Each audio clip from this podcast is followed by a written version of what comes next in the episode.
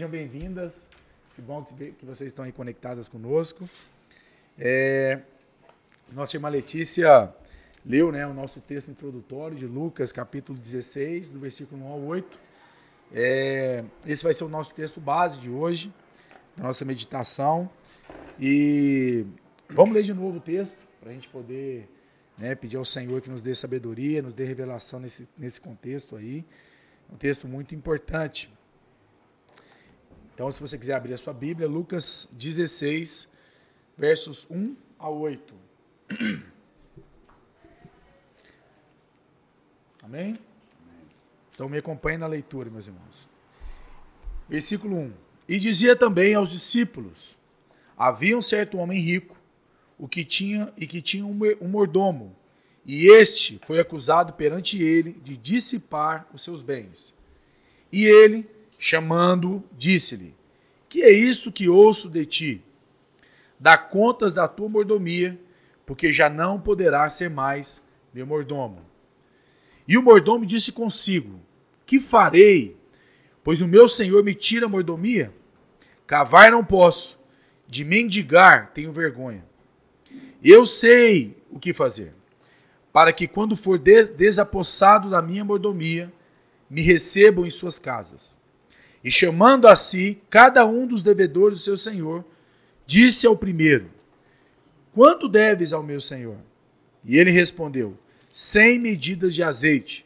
E disse-lhe: Toma a tua obrigação e, assentando-te, já escreva cinquenta. Disse, pois, a outro: E tu, quanto deves? E ele respondeu: Cem alqueires de trigo. E disse-lhe: Toma a tua obrigação e escreve oitenta. E louvou aquele senhor o injusto mordomo, ou administrador, como está na sua Bíblia, por haver procedido prudentemente. Porque os filhos desse mundo são mais prudentes na sua geração do que os filhos da luz. Texto complicado, amém? Difícil, né?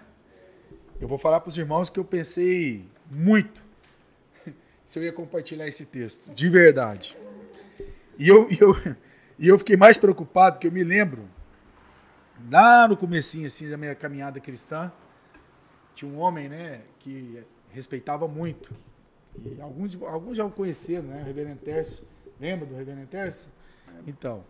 E um dia eu perguntei para ele, falei, Reverendo, esse texto está errado, não? Não parece está errado? Foi esse foi. E ele virou para mim e falou assim, não, vamos falar disso não, vamos ler outras coisas. E, e eu me lembro. Ele era muito sábio. Eu acho que, eu acho que ele foi mais sábio do que eu estou tentando ser. Essa é a verdade. E, mas é curioso que, que quando você olha para a história da igreja, é fato que muitos, muitos teólogos e muitos professores de Bíblia esse texto. Esse texto, se você continua lendo esse texto, vai ficando um pouquinho mais confuso, né? Mas, de verdade, eu, eu orando ao Senhor, meditando no texto, eu tentei né, buscar em Deus assim uma, pelo menos o, o mínimo operacional do texto, para a gente poder aprender do texto. Até porque, se Deus deixou esse texto aí, é porque de alguma maneira nós precisamos aprender algo a respeito desse texto. Amém? E olha só, é,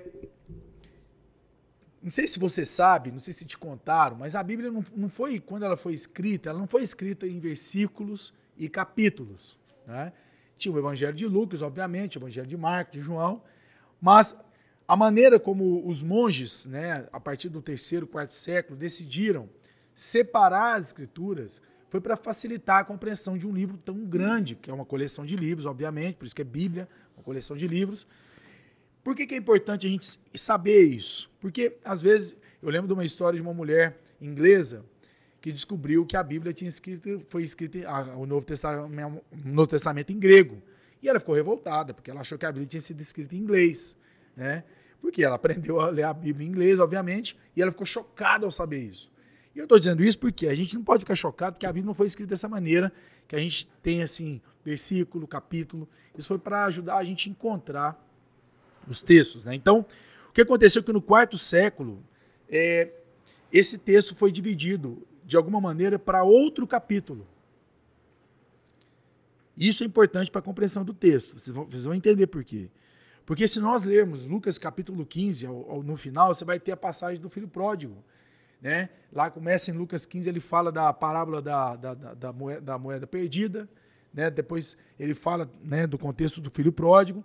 E depois ele entra em Lucas capítulo 16, já falando que havia um homem rico que, havia, que tinha um mordomo.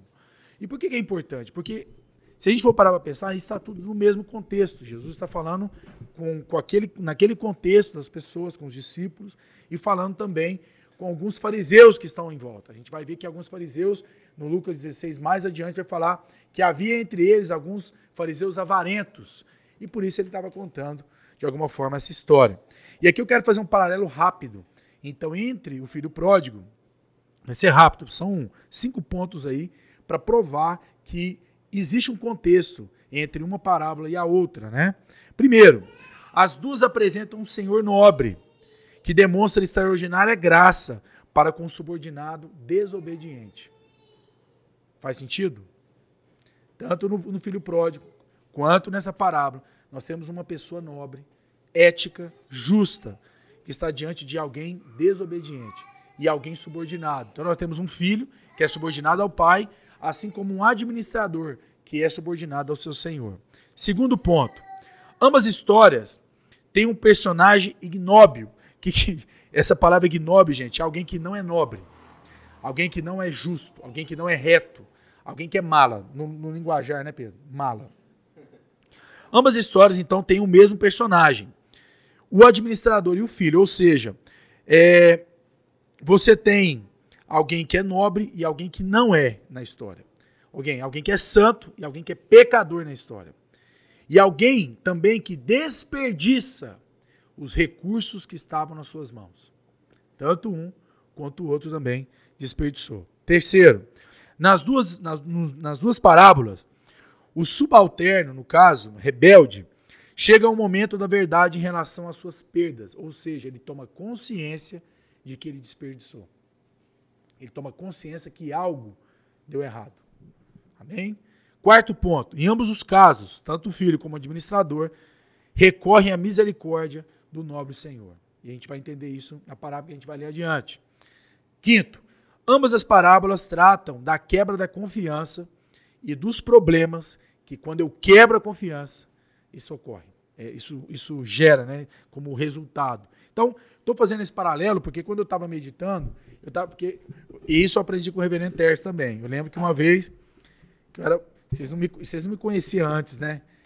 É porque hoje eu estou mais calmo. Antigamente eu era questionador, no bom sentido, perguntava tudo, né? Hoje eu me controlei, eu parei com essa mania, assim, o povo achar que eu era chato. Mas não, eu sou chato, né? Mas, e eu fazia mais perguntas que eu fazia hoje. Tentei voltar a fazer mais perguntas. Mas e eu me lembro que o reverendo Tess falou: se você não está entendendo o versículo, você lê dois versículos para trás e dois versículos para frente. Se você não entendeu ainda, você lê o capítulo inteiro, para entender o contexto. Se você não entendeu o capítulo, você lê o livro inteiro. Se é Lucas, você lê o evangelho inteiro. Se você não entendeu, lê a Bíblia inteira. Aí, se você no fim não entendeu, meu irmão, aí você pede misericórdia e ajuda aí, porque você está precisando, né?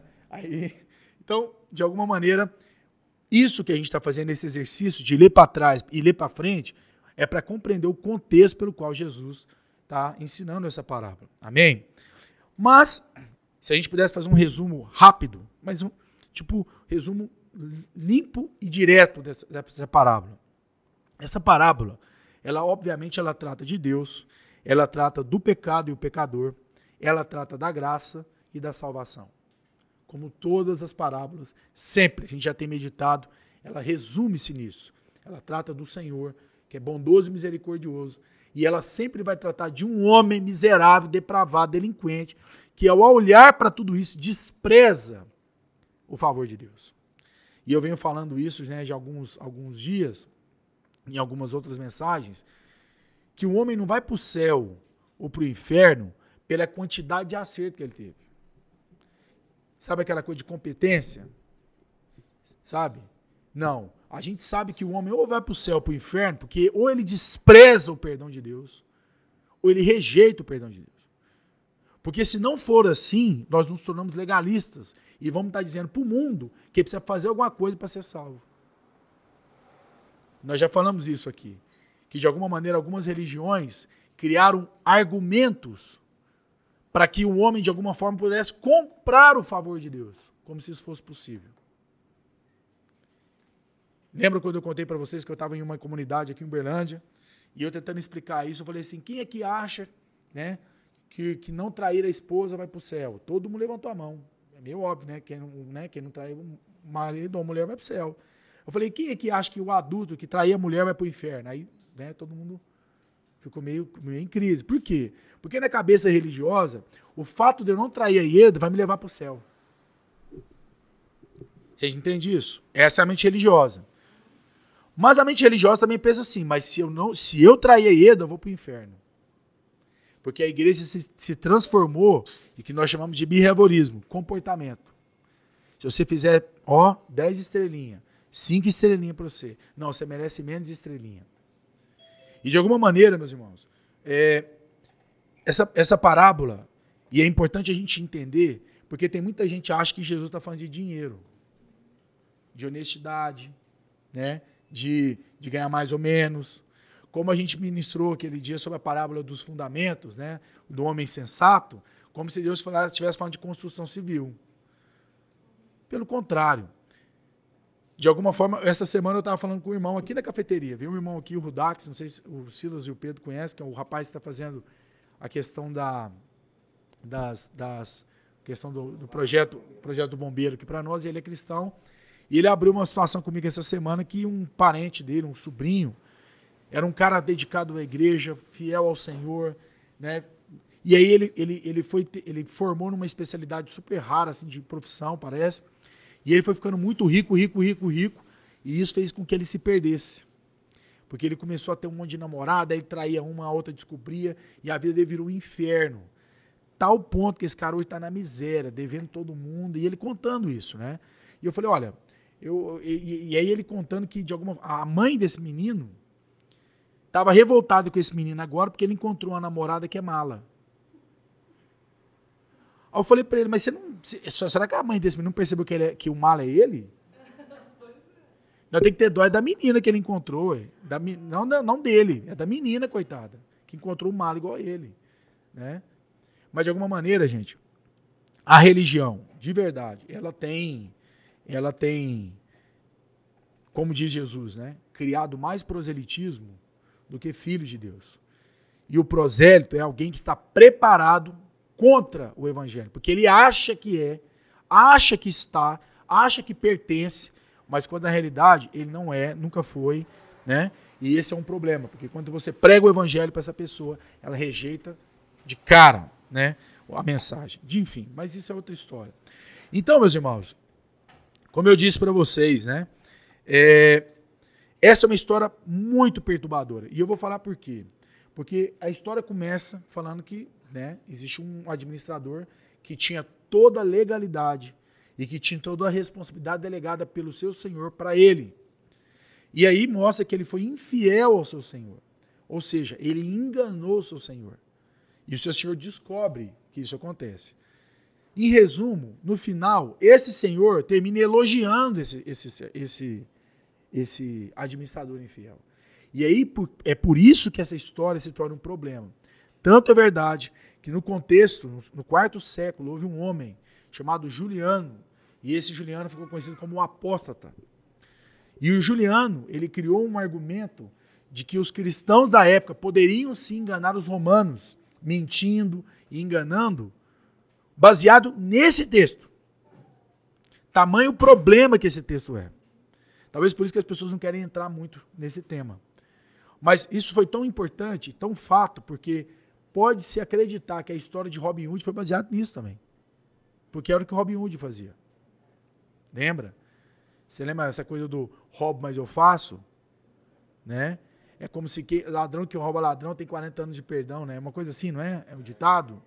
Por quê? Porque parece que o texto está falando disso. E isso é muito perigoso. Né?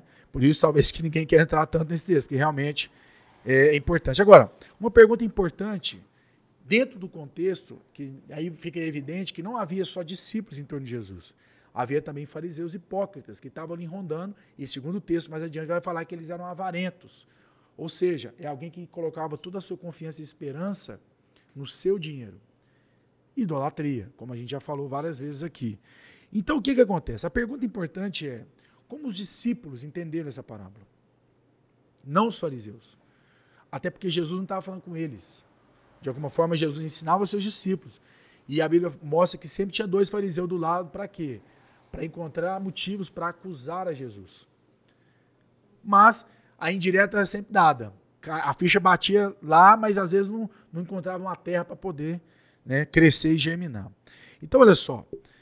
No primeiro versículo que nós lemos aí, a Bíblia deixa claro, no, dentro do que está narrado, que existe três, três é, é, personagens na história. Fala de um administrador, fala de um senhor e também fala da comunidade. Porque a comunidade, de alguma maneira, foi quem entregou o administrador. A comunidade aí, de alguma maneira, ela é aquela que acusa o administrador.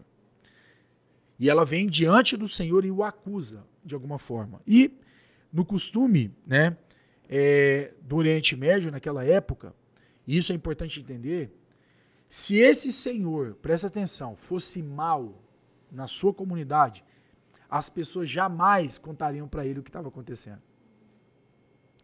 É tipo assim, se esse senhor fosse um déspota, a comunidade vendo aquele administrador fazendo coisa errada, jamais diria para o senhor, porque eles queriam ver o mal desse senhor também. Falaram, rapaz, que esse senhor se exploda. Tomara que esse administrador roube e roube muito mais. Mas não foi isso que aconteceu. E é importante entender o contexto, porque aqui vai fazendo uma, uma, uma, total separação entre o senhor e o administrador. Porque a comunidade, olhando por esse senhor, falou: olha, você, de alguma maneira, é tão bondoso e não merece o que está acontecendo. De alguma maneira. Beleza.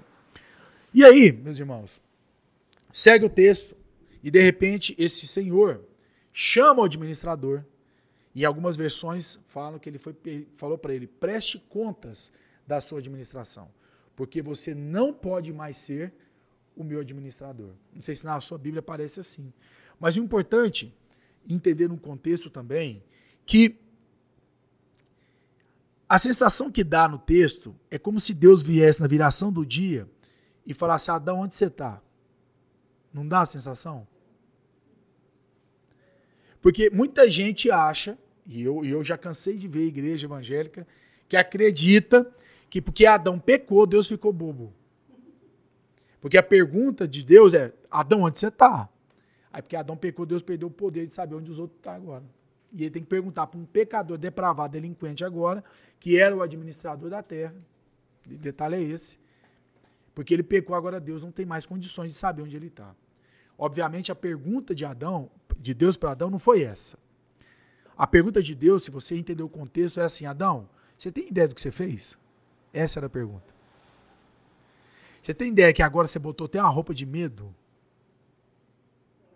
Você escondeu atrás da árvore. Você tem ideia, Adão, que a nossa relação foi totalmente destruída? Porque, obviamente, quando esse senhor fala para o administrador, preste contas, nós temos que entender no contexto também porque, que que é, o que, que isso implica.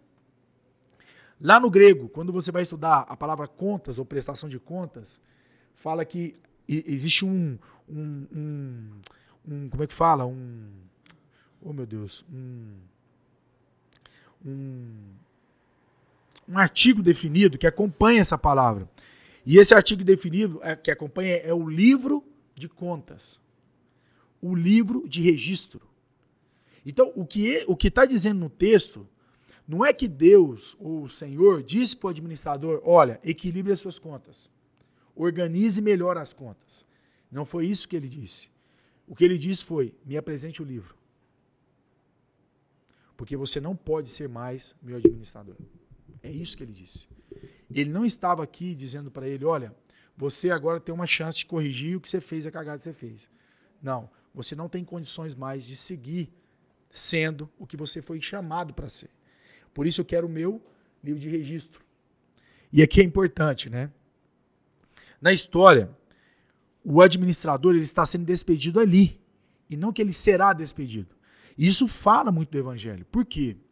Porque a Andréia, que tem né, se somado a gente recentemente, Andréia, nós, nós com, com a revelação do evangelho, percebemos, de alguma maneira, que quando nós pregamos o evangelho hoje, pelo menos no mundo evangélico, dá a sensação que as pessoas não irão se não, não estão condenadas. A sensação que dá da maneira como as pessoas estão pregando é como as pessoas irão se condenar. Por isso que talvez não exista tanto um senso de urgência na vida das pessoas. Porque quando você prega o evangelho hoje, e essa é uma ordem direta de Jesus Cristo, não é uma, não é uma opção para nós, e se nós não estamos nós estamos falhando, não é que você está indo lá dizendo para a pessoa, olha, existe uma forma, tem um jeito, tem como. E talvez, meus irmãos, aqui esteja um grande segredo. Muita igreja, muita igreja, de alguma maneira, tem perguntado para as pessoas: quanto você está devendo para Deus? E as pessoas falam assim: não, eu e Deus nós somos a maioria, nós estamos assim com Deus. Falo, pois é, então assenta aqui, paga seu dízimo, está tudo certo. É ou não é assim? Por isso que nesse texto nós temos que entender algo muito simples da mente de Deus. Além de todas as virtudes que Deus tem, Deus não é relativo. Deus é absoluto. O sim e sim de Deus é sim e não e não é não. E se esse cara não serve para ser administrador, não é que tem um jeitinho dele ser. Não tem, não é, não é que tem uma opção, uma, uma possibilidade que ele encontrasse ali para ele poder ser. Então, por isso que no texto a gente tem que entender isso, porque isso está tá implícito no texto. Esse Senhor não vem dar uma opção para esse cara para esse administrador. Ele vem trazer para esse cara uma consciência que talvez ele não tinha. Você está fora. Adão, certamente morrerá. Não foi que Deus falou, Adão, se você comer, pode ser que você vai dar uma morridinha. Adão, é completo, é separado, você não faz mais parte da família. E no conceito do mordomo também, porque aqui aparece mordomo, administrador, o mordomo era alguém que pertencia à família, literalmente. E segundo o contexto, o mordomo ele podia, podia usufruir de todos os benefícios da casa. Tanto que ele agia exatamente como dono. E todos os empregados o via como dono. Na ausência do senhor ou do, do proprietário, ele era quem respondia. E nesse contexto agora, esse administrador passa a ser alguém o que? Fora completamente desligado desse Senhor. Tá vendo que aqui é a sequência do evangelho? É evangelho puro, simples. E aí, meus irmãos, olha só. Nesse momento da história, é importante entender isso que é importante. Nós estamos diante de um ex-administrador. Presta atenção. Que ficou com o livro de contas na mão. É um ex-administrador que ficou com um livro de contas na mão. Presta atenção nesse detalhe. Porque agora, meus irmãos, o administrador vai reagir, vai ter uma reação frente ao que o administrador disse, ao Senhor disse. E no contexto, a gente já leu, vai falar assim: o que, que eu vou fazer? Ao ser humano tendo ideia. Olha a máquina funcionando. E nós já lemos lá, né, em João capítulo 6, 28, e aqui, o, o André, a gente já falou tantas vezes sobre isso, eu vou só repetir, só por sua causa. Não, é verdade, porque é um texto que a gente fala quase todas as vezes. Que houve um momento em João capítulo 6 que os, os, os, as pessoas em torno de Jesus começaram a questionar ele, porque ele, ele tinha multiplicado pães e peixes. E olharam para ele e falaram: rapaz, esse é o cara. Vamos fazer dele rei. Esse é o Messias que a gente esperava. Só que Jesus começa a aprofundar o discurso. E ele começa a revelar algo que a, que a, que a multidão não estava preparada para ouvir. E de repente a multidão começou a encrencar com ele. Ele falou: então tá bom, então fala para nós. O que, que nós temos que fazer para fazer as obras de Deus? O que, que nós temos que fazer? Né? No texto aparece assim: o que faremos para executarmos as obras de Deus? E Jesus responde: a obra de Deus é essa, que creais naquele em que ele enviou que creais. Por isso que no, no Evangelho nós não fazemos, nós cremos. Não é? Mas aqui começa, nesse, nesse, nesse contexto agora, a mente do religioso. A mente do religioso fala: o que, que eu vou fazer para consertar? Não é verdade? E me fala uma coisa. Quando Deus encontra um pecador e fala arrependa-te, qual, é, qual, é, qual é a qual é, qual é a expectativa de Deus frente a essa pessoa? Hã? Não, nenhuma. Mas o que, que ele espera quando ele fala foi pego na botija? Que se arrependa. Que abandone o que fez. Não que ele faça algo, entende? Mas o, o administrador fez o quê? Já sei. Eu vou dar um jeito. E é esse ponto. E é esse ponto que a religião tem desgraçado a vida da humanidade. Dando a ela uma possibilidade de dar um, dar um jeito diante de Deus. E vai seguir o texto que, e ele faz uma afirmação. Eu não tenho forças para cavar. Até porque parece que o contexto está falando que, que existe uma relação de agricultura aí. E sabe por que, que esse cara não tem mais força para cavar? Segundo João capítulo 15, versículo 5, sem Deus, você não pode o quê? Fazer nada. Porque era muito fácil. É, vai catar uma enxada e vai trabalhar, velho. Mas ele não podia, porque ele não tinha o quê? Força. E ele também diz: mendigar tenho vergonha. E por que, que ele disse isso? Porque no contexto da época, você só tinha direito de mendigar se você fosse um paralítico, um cego ou qualquer outra incomorbidade física para poder pedir. Do contrário, isso era vergonhoso. Ainda mais ele na posição que ele estava, como ele ia pedir esmola? Talvez por isso lá, né, em Mateus capítulo 5, se eu não me engano, Jesus vai falar assim: porque o sal, uma vez que se torna insípido, não tem serventia nenhuma mais, a não ser ser pisado, jogado na terra e pisado pelos homens, ou seja, humilhação. E provavelmente esse homem não queria ser humilhado. Sabe por quê? Altivez de espírito.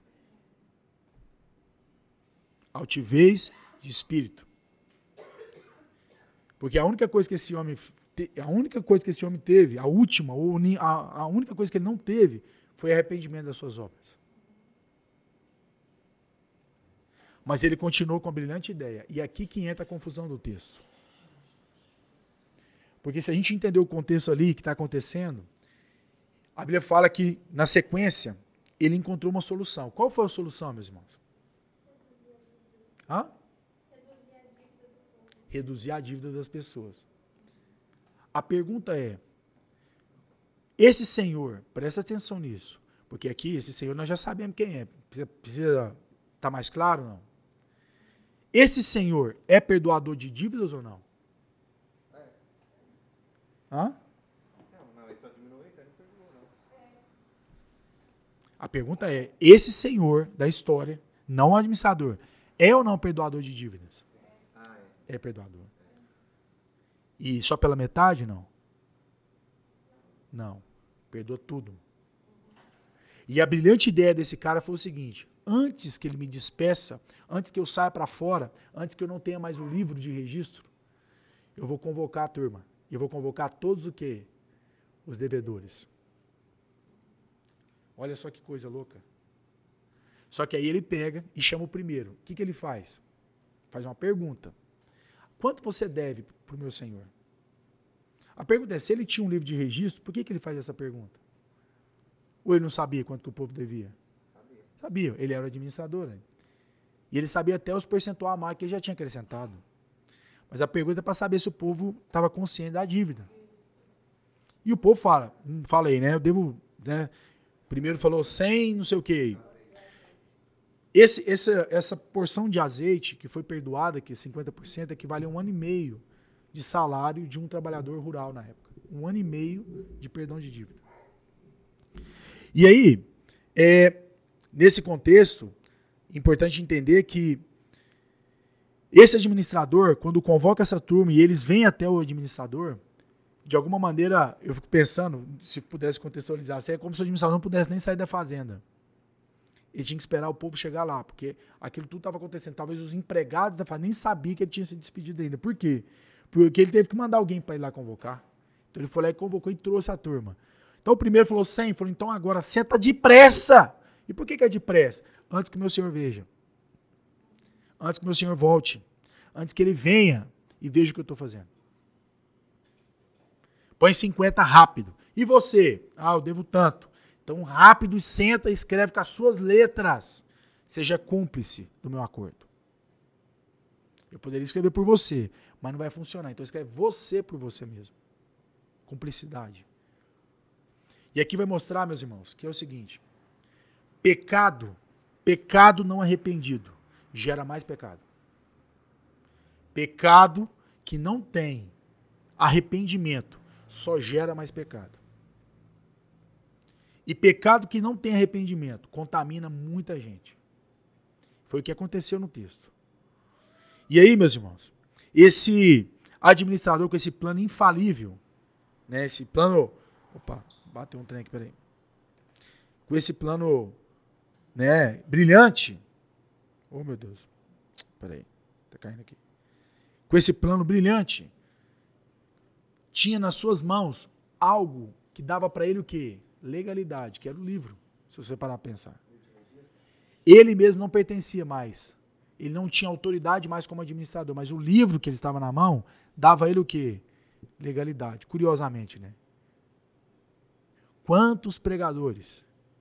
Quantos pregadores? Tem um livro que dá para ele legalidade. Presta atenção nisso. E tem usurpado o nome de Deus. Só por causa do livro. Mas o interessante no texto é que esse senhor elogia o administrador. A pergunta é por quê?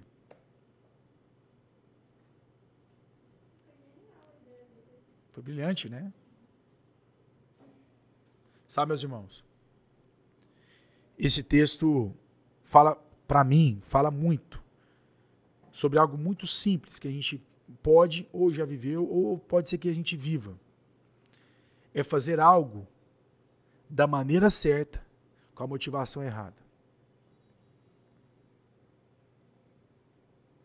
Porque se a gente for ler nas escrituras, não foi Satanás que mandou a gente perdoar pecado, ou perdoar quem nos ofende, ou perdoar devedores. Foi o próprio Deus que nos ensinou. A oração do Pai Nosso diz que Pai, perdoa nossas dívidas, assim como nós temos perdoado a quem tem nos, né, são os nossos devedores. Portanto, o que está acontecendo no texto aqui então é que o administrador ele atuou como seu senhor, porque o seu senhor é o quê? Perdoador de dívida. Mas qual era a sua motivação? Se sobre, sobrevivência. Então o texto, meus irmãos, de alguma maneira ele nos ensina que você pode fazer o que é absolutamente certo, mas se a sua motivação for errada, não serve.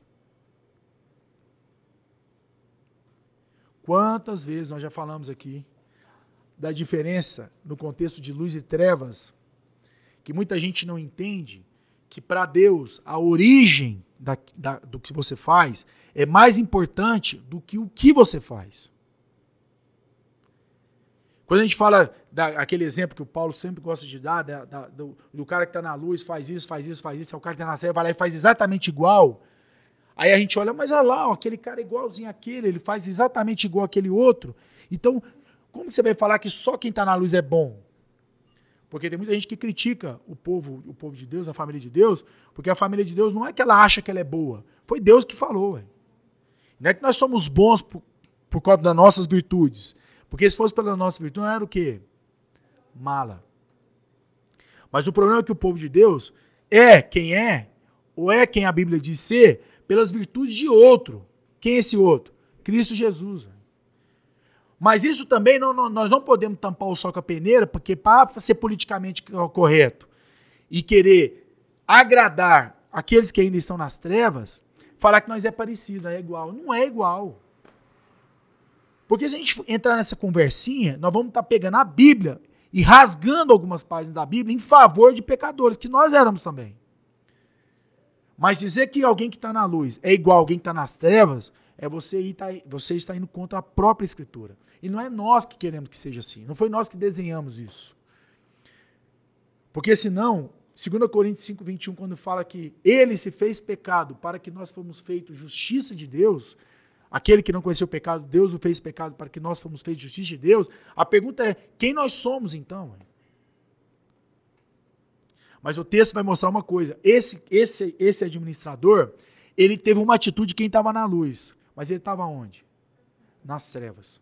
Por isso que para Deus não importa, que é claro, claro que importa, mas mais importante a origem da, daquilo do que o que você faz. Por isso, talvez alguém que às vezes vê alguém na rua e entende Deus que não deve ajudar aquela pessoa na hora, alguém vai olhar e falar: tá vendo? Os espíritos ajudam todos os pobres. É, ué. É a maneira como a gente é medido. Pelo que a gente faz, não pelo que a gente é. Da mesma maneira, alguém às vezes que vai ajudar com a maneira correta na luz, vai lá ajudar um pobre, pode ser que alguém fale, ah, tá querendo aparecer. Não é verdade? Por isso, meus irmãos, essa, esse texto ele começa a cobrar sentido, porque quando Deus olha para esse administrador, ou o seu Senhor olha para esse administrador e vê ele perdoando dívidas, ele fala assim para nós que está na luz: olhem para esse administrador. Vejam esse administrador.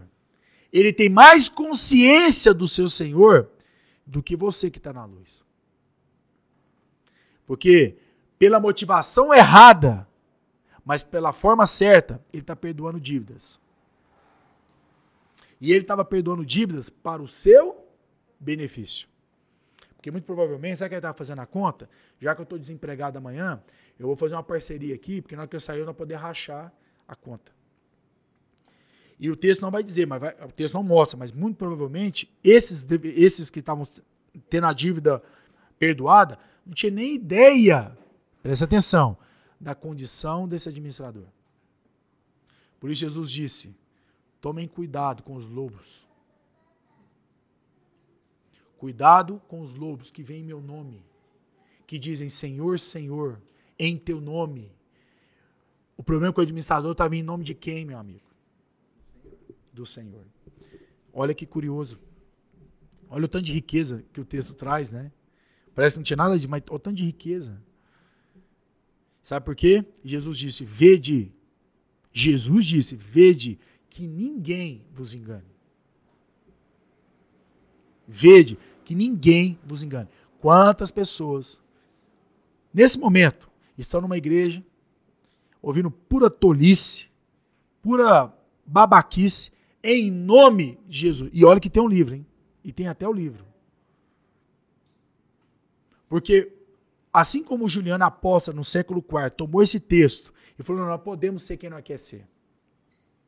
Vamos mentir, vamos roubar, vamos caluniar, vamos, vamos dar cano na Receita Federal. Nós vamos poder ser exatamente quem nós quer ser. E olha, tem uma aprovação de Jesus. Então, se tem alguém aqui que vai contra Jesus, vai para o inferno. Imagina a teologia que o cara não, não formou. E esse cara criou uma revolução no quarto século, porque muitos cristãos se revoltaram contra os romanos, e os romanos também não era fogo que cheiravam, né? não era bando de santo na cabeça, auréola na cabeça, mas também não, a ordem de Jesus não é para que nós nos tornemos picaretas. Porque o que o, que o texto está dizendo no final, que ele elogia esse administrador, ele vai falar: tá vendo? Até quem está nas trevas é mais ágil do que alguém que está na luz. Mas não é ágil em fazer o mal. Não é isso que ele está falando. Porque se, porque, porque se fosse, gente, vamos falar a verdade. Edir Macedo estava certo. Pode falar, Renato. Eu, eu já vi pregações onde eles se baseiam nessa, nessa pregação que está falando em Eclesiastes 7, 8. Ah. Melhor, melhor é o fim das coisas do que o princípio delas. Melhor é o paciente de espírito do que o altivo dela. O altivo, o ativo de espírito. Sim. Eu já vi muitas pregações falando isso, não importa, faça. isso. Deus olha o final. Exato. E eu já vi muito baseado nisso. Exato. É porque para a religião, os fins justificam os meios. E para Deus isso não serve. Então, por exemplo, para a religião, é, você aceitar uma grande proposta, seja de trabalho, mesmo que isso possa ter alguns problemas, vale toda a pena. Porque de alguma forma Deus está permitindo você ter êxito, resultado. E se é bom, é de Deus. E a religião ensina: tudo aquilo que é bom vem de Deus. E é verdade. Nós cremos nisso. O problema, o que, que é bom? Para a religião, ter uma enfermidade não é bom. Ou é? É ou não? Não. Para a religião, ter um bom saldo, um bom salário é bom. E para Deus? Será? O que a gente quer dizer é o seguinte: parece, parece que nas escrituras que a vida do crente não é a mesma forma, não é a mesma vida que alguém que está nas trevas. Parece que a vida do crente ela vai ser mais tomada de desafios, de lutas, de provações, do que uma vida cheia de regalias. Tanto é verdade que quando as, as igrejas que pregam isso que você está dizendo, quando o irmão está tá passando por provação, eles vão para ele falar, deve ter pecado. Exato. Exato. Irmãos, deixa eu falar uma coisa pra vocês. Vou falar uma coisa de verdade. Eu me lembro de uma ocasião que tinha um irmão lá que tinha uma, uma situação, e essa situação não rompia, cara. Não rompia. E, e assim, nós podemos ter N explicações por, por que ele estava vivendo aquilo. Aí, um dia, um dia eu falei pro irmão assim, eu falei, irmão, é o seguinte, cara, eu, eu tô com um problema aqui. E você tá me, eu falei pra ele, você tá gerando um problema na minha relação com Deus. Ele, como assim? Eu falei, porque esse problema seu não rompe. E aí eu, eu tô com um problema. O Deus não está escutando as nossas orações, nós, nós é tudo das trevas, então nós tá tudo sendo enganado aqui por nós mesmos. O Deus não quer mudar a sua sorte. Porque eu vou te falar uma coisa: o Deus que está na Bíblia, o Deus que, que se apresenta nas Escrituras, lá diz que Deus é bom. E lá fala que todas as coisas cooperam para o bem daqueles que amam a Deus, são chamados segundo o propósito. Não é possível que Deus não está vendo o que você está passando. Então nós vamos combinar aqui, meu irmão. Nós vamos fazer a última oração. Já tem quatro anos nós tá orando. Vai ser a última. Ou você muda o, o que você está querendo aí, ou Deus não vai mudar o que você está querendo. Porque de alguma forma, essa coisa de bater, bater, absolvizar, pedir, pedir, Deus. Porque o cara acha que é, que é igual um gênio da lâmpada, que ele sai da lâmpada, você pede ele vai te entregar. E não é isso que, que nós aprendemos nas Escrituras. Porque se não, se não for, se fosse isso, Deus não, Jesus não teria dito: fique tranquilo, tem de bom ânimo, anime-te. Anime-te quando? Quando tiver tudo bem, Deus? Não, nas aflições. Se tem uma coisa que Jesus não fez, foi mentir para nós. Só que o que, que acontece? Satanás vem mentindo para nós o tempo todo, desde que você nasceu. E ainda tem muita coisa de Satanás na nossa cabeça. Então, pode ser que quando você tiver uma aprovação e luta, deveria ser aquele momento. Você fala, paz, eu sei que meu Redentor vive. Lembra quem falou isso? Jó, ué. E ele não falou isso no momento que ele recebeu tudo de volta, não. Ele falou, não, o pau tá quebrando. Não é verdade? E às vezes a gente. Eu lembro, eu lembro, eu lembro da. Tinha um. Não sei se. Tinha um, um padre muito famoso na igreja católica chamado Padre Léo. Lembra desse Padre Léo? Ele era muito famoso, esse Padre Léo. Ele que foi o, o responsável pela renovação carismática no Brasil. E ele era um pregador muito bom. Ele tinha um desafio dele lá, particular, mas ele no final da vida, ele teve câncer. E aí tem, um, tem esse vídeo, eu lembro que eu assisti essa pregação dele, ele falando que, como tinha as coroinhas na igreja, as, as meninas que ficavam orando, rezando, né, parece que elas responsáveis por essa parte na igreja, abriram um projeto de intercessão internacional pela cura do Padre Léo. E aí o Padre Léo, nessa última mensagem, ele chega e fala assim, mas, eu vim aqui só para falar uma coisa para vocês, para de orar. Eu vim aqui para falar para vocês que eu tô com não sei quantos anos, não sei se era 60 por 65, que a melhor coisa que aconteceu na minha vida foi o câncer que eu tive. Porque antes eu ficava com. Ele tinha, ele tinha um projeto Betânia que cuidava de mulheres prostitutas, parece. E era um projeto muito grande, muito famoso assim, no país. E ele fala assim: eu sou uma pessoa muito ativa, muito, muito corrida, e eu, eu não prestava atenção em Deus. Mas o câncer, mas o câncer foi a única coisa que conseguiu me conectar profundamente na minha relação com Deus. Então eu vou pedir para vocês, não atrapalha não. Me ajuda. Meus irmãos, às vezes a melhor coisa que vai acontecer para mim e para você é desemprego. É igual, é igual o, o, o cara, o cara é, é já está com o pé na glória, né? Sim. Exato. Já chamando. Exato. Aí tá lá a esposa dele. Ó oh, Senhor, traz ele de volta. Traz ele de volta. Aí quando ele volta, assim, o que você tá fazendo aqui, mulher? Eu pedi tanto para Deus trazer, ele te trouxe. Você é doido, meu. Eu já tava lá com agora, você me chama. Ah, pelo amor de Deus. Não, isso é típico. Tem, ué, tem uma história que conta do irmão aqui, não só da terra, foi lá na igreja do Bila, parece. Lembra do Bila, do Hermes? Parece que, eu acho que foi lá a história mesmo. Que tinha um irmão lá que estava desempregado.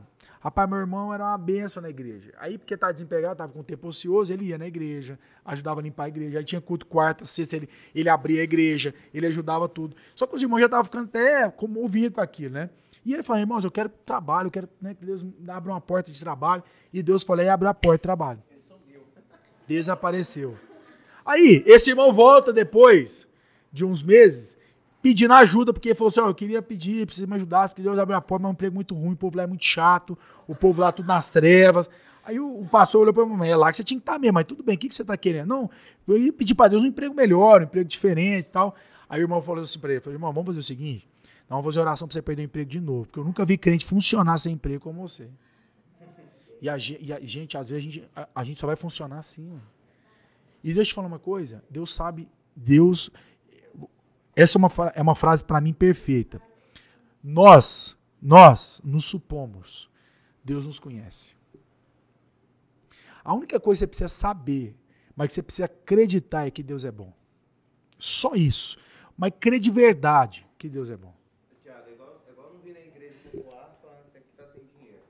Mas esquece que Deus deu as pernas. Né? É, ué. Não, não é desculpa. Sim. E fala, não, quando Deus me deu dinheiro, eu vou pra igreja. Tipo assim, vou Exato. primeiro entregar. Exato. É porque nós somos reativos com relação a Deus. É igual falar, é, não está no, não tá no contexto, mas é igual falar, por exemplo, quando você vai discipular uma casa, ou discipular um casal. Aí o casal vira para você e fala assim, a mulher fala assim, é, mas esse negócio de ser submissa ao marido, isso é complicado, você não conhece o marido que eu tenho. Porque essa mente nossa é uma mente relativa. É porque eu acho que eu tô, tô submetendo, suponhamos, é, a gente acha que, suponhamos que eu, que eu, que eu seja Rosângela aqui no exemplo, tá, Rosângela? É porque às vezes acha que, que submeter ao Haroldo, eu estou submetendo ao Haroldo. Quando na realidade, quando eu me submeto ao Haroldo, eu me submeto a Deus. E aí eu, eu vou criando relativos na minha caminhada, e isso vai trazendo graves problemas. É a gente anda muito pelo visível. Exato. E, e, gente, vamos falar a verdade, quem aqui nunca teve crise de fé, ué? Quem aqui numa situação, falou, rapaz, para onde eu vou agora? O que, que eu vou fazer? Como, como, cadê a porta? Não sei o quê. E às vezes, meu irmão, você está orando para Deus abrir uma porta, Deus não vai abrir porta. Sabe por que quer que você quebra a cara nessa porta? É exato, porque Deus sabe do que eu e você somos feitos. E glória a Deus por isso. É muito simples, meu irmão. É muito simples. Eu duvido que no lugar de Pedro você não tinha falar para Jesus vazar também. Rapaz, nós temos um cara que cura, que faz comida, que multiplica comida que faz andar sobre as águas. Não, não pode ter e rally, porque tem como mais diversão que andar sobre as águas. É muito mais divertido andar sobre as águas que descer no tobo águas. Ah, mas muito mais. Né? Nós já temos um cara que faz comida. Rapaz, não pode pedir um peixe agora. Imagina, um salmão. Pode ser da onde ele vai fazer, ué. Não é? Aí nós que nós tá doente, o que, que ele faz? Cura. Rapaz, nós vai para Jesus do céu. Eu já tenho o plano formado. Mas, não, mas sabe que. Não, e ainda tem equipe, Jesus. Nós podemos. Não, mas, gente, olha a conversa de Jesus. Olha, olha, olha, olha pra você ver se, se tem a ver com essa conversa que essas igrejas estão falando, gente. Não tem nada a ver com a conversa de Jesus, velho. E Jesus ainda repreende ele e fala: cala a boca, Satanás. Olha, um cara que tinha tido revelação em versículos anteriores que ele era o filho de Deus, o Cristo de Deus, usado por Deus, agora foi usado por Satanás. Então, gente, nós temos que tomar muito cuidado. De verdade, nós somos vaso. E esse vaso é de barro, não é de ouro. Esse vaso não tem valor algum, a não ser o que tem dentro dele. Por isso, meu irmão, muito cuidado, muito cuidado. Por isso, de verdade, quando a gente, voltando, voltando aqui um pouco para o texto, que a gente fugiu do texto, né? De alguma maneira, Jesus não está elogiando, presta atenção, nesse caso, quem o administrador é. Porque ele aqui já não é mais, certo? Ele não pertence mais. Aqui sim, Jesus está elogiando a atitude, o que ele fez. E o que ele fez? Perdoar dívidas. Seria o princípio. É, eu gosto muito, é, eu sempre tenho em mente assim: é princípio e motivação. Isso. Os dois têm que andar certo. Exato. Princípio e motivação. Não adianta Exato. você ter um princípio certo e motivação errada. Exato. E não adianta princípio errado, ou seja, a motivação certa. Perfeito. Haroldo, perfeito. garoto falou, não sei se os irmãos ouviram, faz todo sentido. Não adianta você ter o princípio certo com a motivação errada. Por exemplo, Robin Hood. Véio. Ele tinha a, a, a, motivação certa? Talvez sim. Que era tirar dos que roubavam, que, que tinham muito, que exploravam os pobres, para dar para os pobres. Mas e o princípio? Hã? Tava roubando do mesmo jeito. Ou seja, ele era igual. Não é? Essa conversa de ladrão com ladrão. Então, hoje em dia, nós temos que tomar muito cuidado, porque a gente às vezes, por exemplo, quantas vezes nós já fomos tentados a matar o irmão porque o irmão não faz o que a gente pediu para fazer? Não, não, mas é sério. Eu tô falando porque isso, isso, isso pode acontecer com qualquer um de nós. Isso pode acontecer com qualquer um de nós. E aí o pior é que chega irmão perto e fala assim, cara, tem que cortar a cabeça mesmo. Aí você fala assim, talvez essa motivação esteja até certa. Mas e o princípio? Nós não fomos chamados para ser juiz na vida de ninguém. Véio. Nós não fomos chamados para ser Deus. Véio. E isso, isso, gente, nós todos aqui estamos numa caminhada, numa trajetória. Nós vai, nós vai cometer todos esses erros que Jesus está falando aqui. Todos esses erros. Por isso, irmãos, em nome de Jesus, nós temos que entender que se você segue o texto, Jesus vai falar assim: por isso, bem-aventurado é aquele que pega um recurso injusto e reparte para fazer amigo. Tá lá, se você seguir o Lucas 16, ele vai falar isso. Que aí vai ficando muito doido. Parece que ele está mandando você roubar dinheiro para você fazer amigo. Não é isso que ele está falando. O que ele está dizendo é o seguinte: corrige a sua motivação e corrige também as suas ações. Porque as suas ações têm que andar em consonância com as suas motivações. Por isso que talvez Lutero, quando olhou para a carta de Tiago, porque Lutero, quando ele entendia que a fé é pela graça, o homem não, não atua absolutamente nada na sua salvação, e lá vai falar que a fé sem obras é morta, assim como obras sem fé é morta, Tiago vai falar, tanto no contexto histórico, vai falar que Lutero queria tirar o livro de Tiago da Bíblia. A, Bíblia, a história vai falar que. Por quê? Porque Lutero não entendeu algo muito simples. Porque para Lutero, ele não entendeu que a fé que que, que salva, essa fé que nos salvou, é a mesma fé que nos transformou, ou que deveria ter transformado.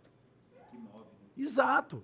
Por isso que hoje, por exemplo, vamos falar, o fato de eu perdoar alguém não é algo intrínseco ao Tiago. Eu não pensava nessas coisas antes. Mas por que que hoje, quando dentro de uma situação eu quero matar o irmão, aí Deus me leva a perdoar o irmão? Porque essa fé me transformou também.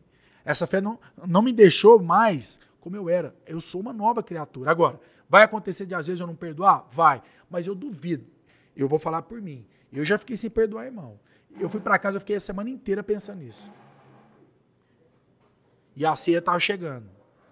Aí que o bicho pegava mesmo. Mas, é, mas sabe esse incômodo? É o Espírito de Deus que nos transformou. Que nos incomoda. Que fala assim, cara, tá errado. Você não tem como dormir com um negócio desse. Eu não vou deixar você trabalhar com isso na sua cabeça. E o incrédulo? Tá nem aí. Essa coisa de, da gente ver um irmão em necessidade e querer ajudar, isso não é de nós, meu irmão. Isso é de Deus, velho. Isso da gente ver um irmão que está fazendo algo errado, aparentemente falando, e querer ajudá-lo, falar, cara, não faz isso, isso não vem de nós, velho. Nesse mundo competitivo que a gente vive, a gente fala, vai mesmo, quebra a cara, é menos um para competir, velho. Não. A gente, não, a gente pensa assim, cara, nós temos que chegar junto, nós não podemos chegar lá um mais rápido, um mais devagar. Nós temos que chegar junto. Ué. E para chegar junto, nós temos que andar junto. E para andar junto, nós temos que pensar junto. Ué. Então nós tomamos uma decisão, nós temos que pegar em conselho, porque se você fizer algo errado, nós estamos aqui, junto. Ué. Então essas coisas que, que essa fé que nos transformou, não vem de nós. Por isso que no texto, Jesus, e, tem, e isso tem que ficar claro, isso não pode ser um tabu para a gente ao ler esse texto, porque vocês vão encontrar, viu, gente? Tenta procurar na internet alguém pregando esse texto. Eu, não fiz isso, eu estou até curioso para fazer, chegar em casa. Para ver o que, que o cara falou. Pode ser que alguém vai falar assim: olha, Jesus está dizendo, pode ser que alguém diga isso. Pode ser que Jesus quis dizer o seguinte: dependendo da situação, você pode mentir. Dependendo da situação, você pode sonegar. O problema é que isso não condiz com um Deus absoluto. No começo do texto aí. Ele não chegou lá e falou, equilibra as contas. Ele chegou e falou, você está demitido. Me dá os livros de registro. E o curioso é que esse cara queria fazer algo como se o senhor não soubesse de tudo, né? E o senhor soube o que ele fez. A pergunta é, mudou, mudou a situação dele ou não? Tá vendo o detalhe? Porque para Deus, em nome de Jesus, não importa muito o que você faz. Deus não é alguém Deus não é alguém desesperado procurando alguém para barganhar. Mas a religião foi o meio que o homem encontrou de comprar Deus. Ou pelo menos de apaziguar a sua ira. Deixa eu te falar uma coisa, meu irmão. A única maneira de apaziguar a ira de Deus é a obra redentora de Cristo Jesus na cruz do Calvário. Absolutamente mais nada. Nada nessa terra pode apaziguar essa ira. Talvez por isso esse cara só foi capaz de perdoar só 50%. Porque quem perdoa totalmente é só o Senhor. É só o dono da dívida que a humanidade tem. Por isso, nenhum homem, nenhuma mulher está, está apto nessa vida de declarar que alguém está perdoado por Deus. Sabia disso? Mas você está apto a anunciar o perdão de Deus. Entende a diferença? Da mesma maneira que você e eu não estamos aptos a dizer que alguém é ou não filho de Deus. Quantas vezes, às vezes, na igreja, às vezes fazia um comentário do irmão lá, nossa, você não pode falar que ele não é filho de Deus. Eu falei, você também não pode falar que é, então nós dá dois de pecado. Agora, de alguma maneira, segundo Jesus, pelos frutos, você conhece a árvore. Então, sabe o que, que o crente precisa? É tempo. Tempo, é igual lavoura, você semeia. Se vai crescer ou não, depende, depende nem de mim e nem de quem semeou, depende de Deus. Por isso, meu irmão, em nome de Jesus, é, que nós possamos sair daqui né, com esse entendimento do texto. Que de alguma forma o texto, Jesus não está elogiando uma atitude é, é, de uma, de uma motivação. Ele, não tá, ele não está elogiando uma motivação errada. De alguma maneira ele está nos chamando a atenção para a atitude certa que ele teve. Mas ele está nas trevas. E a condição dele não mudou. E de alguma maneira, nós também temos que tomar muito cuidado, porque você pode estar também, de alguma maneira, cheio de ações corretas com motivação errada. Pergunta, por que, que você vem na igreja? Olha que coisa boa. E na igreja é certo ou errado? Depende. Se a sua motivação é, é, é, é errada, você está pecando, sabia? Porque o que não provém de fé é pecado. Por que, que você dá dízimo? Por que, que você lê as escrituras? Gente, eu cansei de ler escritura para ficar cabeçudo. Sabe por que é ficar cabeçudo? Ganhar disputa e discussão. Olha que motivação mais idiota. Cansei, eu cansei tanto que eu cansei que teve uma hora que eu parei de ler Bíblia. Eu, eu, eu lia para ficar debatendo com as pessoas. Isso é terrível. Tiago, por que você tem que ler Bíblia? Não, você tem que ler Bíblia para conhecer mais seu Senhor, seu Pai, ter uma intimidade com Ele, porque esse livro é, é quem fala da, da, da, das características do seu Pai. Aí você vai lendo esse livro, esse livro vai te lavando. É por isso que a Bíblia fala que está sendo lavado por toda palavra que nos tem dito, porque ela vai nos lavando. E, e, eu lembro de um amigo meu que falava uma coisa, você gosta de tomar banho. Você fica um dia sem tomar banho, tudo bem. Talvez ninguém percebe. Três dias, quem está do seu lado já não aguenta ficar perto de você. Uma semana, nem você aguenta ficar perto de você. É, isso é a mesma coisa de quem não lê a Bíblia. Rapaz, você ficar um dia sem ler, de boa, passa normal, mas três dias, meu amigo, o povo já começa a ver que você está diferente, mas está chato. Com uma semana até você não está aguentando mais. Então, meu irmão, é isso que nós temos que fazer. De alguma maneira, as disciplinas espirituais, nós estamos abrindo mão de coisas que são princípios. Gente do céu, o quanto de besteira que esse Netflix está ensinando para nós. O quanto de besteira que esse Amazon Prime, que Instagram, Facebook está ensinando para nós. E a nossa mente está sendo só bombardeada. Rapaz, volta e meia eu tô olhando o irmão, às vezes o irmão tá vendo algo que não traz edificação. Vai pro inferno porque tá vendo Instagram? Não, não, não é legalista esse ponto de falar isso. Pelo amor de Jesus. Mas vou te falar, se a gente continuar só aqui nesse, nesse Instagram e nessa coisa também, pode ser, pode ser que a gente vire um administrador infiel. Pode ser. Se não fosse assim, não teria essa possibilidade na Bíblia. Não, é porque nunca foi administrador, não, ele estava lá de mentira. Não, não é isso que o texto está falando. Ele era mordomo. Ele era administrador, ele pertencia à família. Ele tinha os direitos de fazer o que, que podia fazer. Mas o problema é que, quando ele foi expulso, olha que coisa louca. Ele passou a fazer o que era certo de maneira ilegal. Doido, né? Ele passou a fazer o que era certo de maneira ilegal. E sabe de uma coisa? Eu tenho para mim que nesse texto, pode ser que o Senhor tinha mandado esse cara perdoar a dívida, mas ele nunca tinha obedecido o Senhor. Faz todo sentido? Faz. Por isso que ele foi depressa fazer o que ele tinha que ter feito. Só que agora, no caso dele, era tarde demais. Já tinha mudado. Por isso, meu irmão, glorifiquem a Deus quando ainda há em tempo. Quando ainda tem tempo. Porque se tudo que você fizer, pensar, não for para a glória de Deus, a sua motivação está errada. Você pode ter um bom carro, mas se não é para a glória de Deus, meu irmão. Você pode ter uma boa casa, mas isso não é para a glória de Deus, meu irmão. Você pode ter uma inteligência sobrenatural, mas isso não é para a glória de Deus, meu irmão. A pergunta é: se não é para a glória de Deus, é para a glória de quem, meu irmão? Para si próprio. Exato.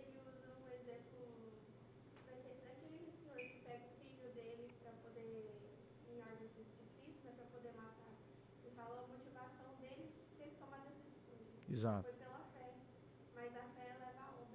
Exatamente. Não, se você olha a história de Abraão, ué, é certo matar o filho, André? Não é, ué. Mas Abraão estava indo matar o filho dele. Mas sabe por que ele estava fazendo o que era certo? Foi porque Deus mandou. Ele não foi relativo. Deus, eu só tenho esse menino, Deus. Aliás, eu tenho outro, Deus. Foi um esquema que eu arrumei. Era um filho ilegal. Era um filho de desobediência. Mas a motivação de Abraão, qual era? Hã? A, não, a, a, motivação era o Senhor. Agradar o seu Senhor. E às vezes, meu irmão, para agradar o seu Senhor, você vai ter que fazer umas coisas meio estranhas. Pelo menos para o mundo, o mundo não vai entender o que você está fazendo. Às vezes, né, a nossa irmã André, né, André, todo mundo sabe, né, dos seus desafios em termos físicos, as pessoas não vão entender, porque você vai estar lá adorando a Deus, véio, glorificando a Deus. Véio. Pô, falar, essa mulher é doida. Mas é, o povo de Deus é meio doido mesmo. Porque de alguma maneira, não vai ser isso que vai impedir a sua relação com o Senhor. Pelo contrário. Pelo contrário. Pode ser que isso foi a melhor coisa que aconteceu na sua vida. Sim. Exato.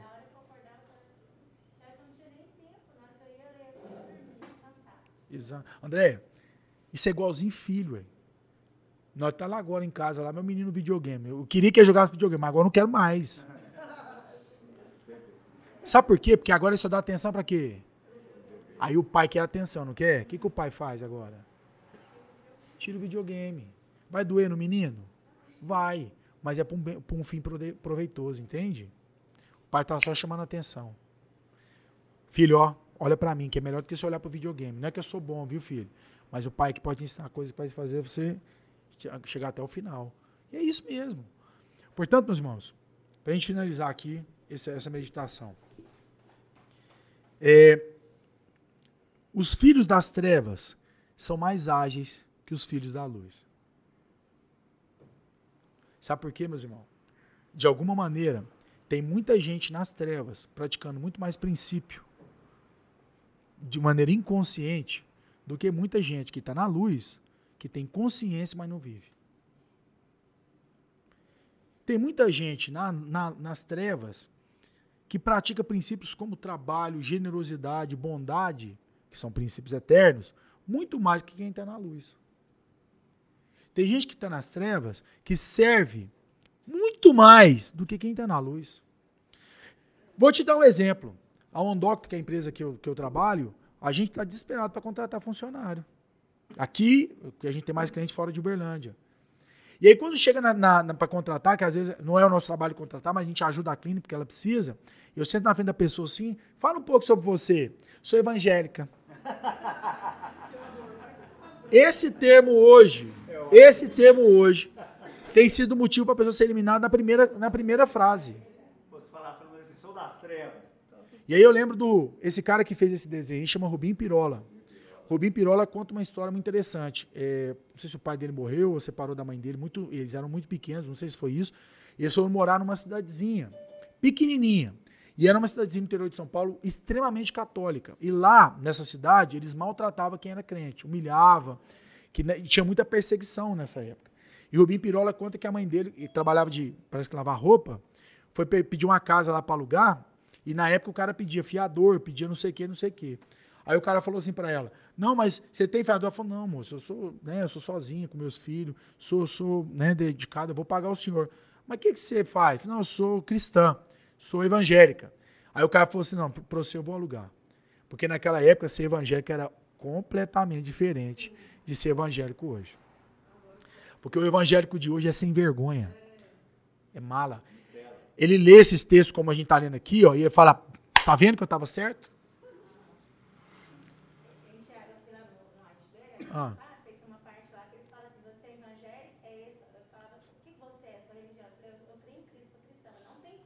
Aí. Você tem que falar é evangélico, se é católico. É, é tá vendo? É né? Crente até o diabo. Não, mas é sério. Isso é muito interessante. Foi igual, foi igual o, o menino que vem trabalhar aqui para nós, aqui, o, o, o Aleph, né? Estava em reunião com ele.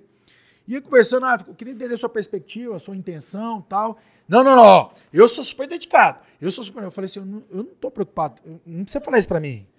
Eu não te perguntei se você é honesto. Aí eu falei para ele, não se preocupe, o tempo, o tempo vai dizer se você é o que está falando. Então, assim, se você falar para mim que você é um cara responsável ou não, não, o que vai, não vai mudar. Porque você pode falar que é e na hora não vai ser, como você pode falar que não é e chegar e ser. Então, assim, que vai importar mesmo é a maneira como você vai viver, ué. É o fruto que você vai dar, ué. Então, isso é muito sério. Por quê? Porque, de alguma maneira, meus irmãos, o mundo sempre, sempre esteve desesperado por um farol, para uma luz. E quando Deus chama um filho, quando Deus chama um pecador das trevas, né? E a intenção de Deus transformá-lo cada vez mais semelhante a Cristo, não é para botar você escondido debaixo de uma cadeira. Por isso Jesus disse: Vós sois sal da terra e luz nesse mundo. Ninguém pega um lampião, ele vai explicar lá e coloca debaixo de uma mesa. Não, coloca numa torre, para que todo mundo possa ver. Ver o que? Você? Ver Cristo. Por isso, meu irmão, se tem uma coisa mais triste que poderia né, acontecer para nós, é alguém de olhar e falar, onde estava Deus? Nessa hora. Você tinha que estar aqui assim, né? Eu tô aqui, ó, tô aqui. Ué. Você não é Deus, mas você é o quê? Embaixador dele. Você o representa. Em última análise, você tinha que ter a palavra final. Por isso, sabe o que é uma vergonha para nós? Vergonha para nós é alguém de fora falando: esse cara, esse cara é mau caráter. E não, e, e não mau caráter. Porque assim, uma coisa é você a pessoa virar por si e falar assim: aquele cara lá, que cara é um idiota, que fica perdoando pessoas. Que cara é um imbecil, porque em vez dele, de, dele agredir, ele dá alta face. Isso é um idiota. Aí, meu irmão, é outra coisa. Outra coisa é falar aquele cara lá, ele promete e não cumpre. Aquele cara pega emprestado e não paga. Aquele cara fala uma coisa e vive outra. Isso é outra coisa. Por isso que eu estou dando um exemplo aqui. Hoje, cara, eu estou na nossa consultoria lá, do treinamento. Você é evangélico? Não. Eu, não, eu falo a maior cara, não sou, eu não sou, ué. O que, que você é? Fala, discípulo. É o que está na Bíblia. Ah, mas discípulo? Mas quem que é seu mestre? Eu falei, boa pergunta. Excelente pergunta. Me deu a entrada que eu precisava. Jesus Cristo de Nazaré. Aí ela fala, aí a pessoa pode continuar a conversa e falar assim, né? Não, mas então você é evangélico. Não, eu não falei isso. Não, mas não é a mesma coisa? Eu falei, me fala você, ué. Você já contratou evangélico? Ixi, é tudo, tudo picareta. Agora recente, ó. Eu não posso falar porque é perigoso. Mas pega uma quadrilha, uma clínica. A pessoa construiu casa. Evangélica. E agora, está na igreja, agora nesse momento, está lá na igreja, pedindo oração para a igreja, porque, a, segundo ela, a chefe ou o chefe está perseguindo ela. Você está entendendo o problema, irmão? Uma picareta, mentirosa, ladra. E eu não quero julgá-la aqui, mas isso são fatos, não é julgamento. Isso aconteceu. E pode ser que na igreja dela tá pedindo oração porque tem alguém perseguindo ela porque ela é cristã. Você entende o problema? E, bom, pode ser que eu e você está fazendo a mesma coisa, ué. Pode ser que você está pedindo oração contra Deus. Já parou para pensar nesse, nesse perigo? Você talvez tá, você está na crista da onda, Deus já está quase completando o ensino, assim, você está quase pegando o diploma para sair dessa aprovação. Aí o irmão ora contra, aí Deus fica lá e diz: Meu Deus do céu, esse povo não sabe como orar. Espírito Santo, intervém aí para nós. Aí o Espírito Santo, aí você ora assim: Deus cura. Aí o Espírito Santo fala: Deus, vai mais um pouco. Né? E aí, meu irmão, é muito simples. É muito. Se você orou, o Senhor não atendeu, Pai, Deus não mudou, não. Véio. Deus é bom. E a sua misericórdia continua e dura para sempre. Ela é o motivo de ser consumido. Tá, tá tudo lá as promessas. Então nós temos que olhar para ele e falar, Deus, se nós está vivendo esse processo, alguma coisa nós temos que aprender, ué. Faz igual eu faço. Eu geralmente viro para Deus e falo, então ensina rápido. Porque, né, pelo menos, pode ser que Deus faça um intensivo com você e ensine uma semana. Não precisa ser em três meses. Mas você também tem que estar apto a aprender. Porque o, o que Deus espera de nós é arrependimento. Ué metanoia, mudança de mentalidade. A maneira como você pensa pode ser que não é adequada, não condiz com quem você é. Amém, meu irmão? Então, que essa mensagem sirva de alerta para nós. Que nós não venhamos ser encontrados como administradores infiéis diante de Deus. E mais uma vez, esse texto também fala de apostasia. Né? E tem gente que fala que não existe. Não, ele nunca foi. Não. Ele estava lá, tinha um livro, tinha autoridade, legalidade. Da mesma maneira como você também tem.